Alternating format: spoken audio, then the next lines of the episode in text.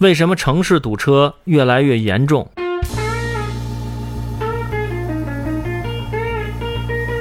堵车很大程度上是由于城市的规模效应或聚集效应。在城市中心地区，就业岗位高度聚集，人们选择不同岗位的机会也就很多。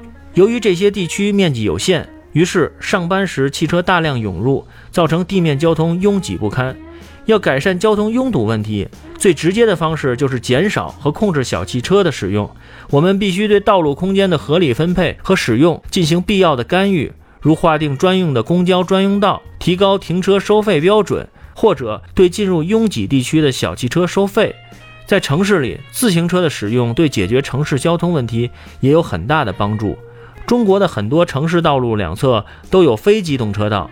规划和使用好这些非机动车道，对缓解城市交通问题有重要的作用。堵车是大城市的通病，日益成为严重的社会问题。在美国纽约，政府计划对交通高峰进入市中心曼哈顿地区的车辆收取堵车费，旨在减少市区污染，缓解交通压力。